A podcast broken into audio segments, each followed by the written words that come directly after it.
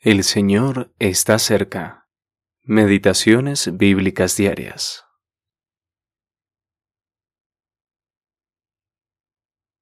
Los bendijo Simeón, y dijo a su madre María, He aquí, este está puesto para caída y para levantamiento de muchos en Israel, y para señal que será contradicha.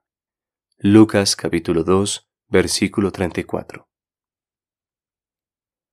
María ante Simeón.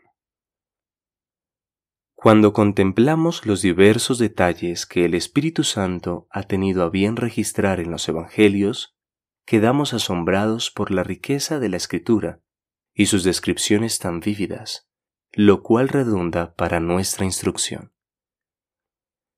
Cada creyente debe ser animado a seguir el ejemplo de María como sierva obediente y dispuesta, aun cuando siga siendo única como Madre del Señor Jesucristo, nuestro Salvador.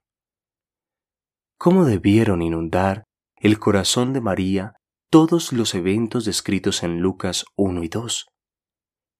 Hay otra lección que podemos aprender de ella. María guardaba todas estas cosas, meditándolas en su corazón.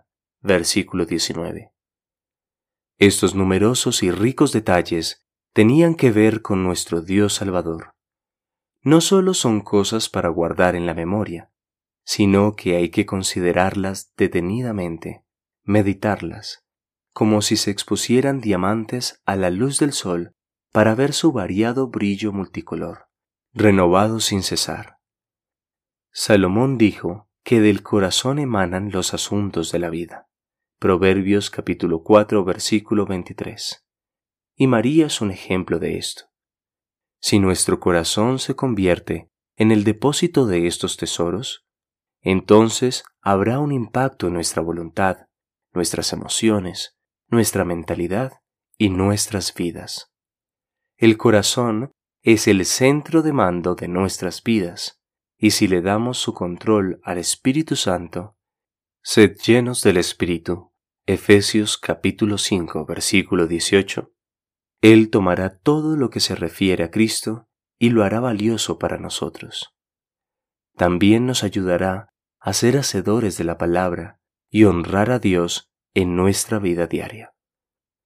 Así, Simeón fue guiado por el Espíritu a subir al templo y encontrarse con José y María. Él los bendijo, y entonces le habló a María acerca de los sufrimientos que experimentaría su hijo le dijo que una espada traspasaría su alma, una profecía que se cumplió cuando vio a su Hijo crucificado en aquella cruenta cruz. Señor Jesús, precioso Salvador. Alfred E. Bauter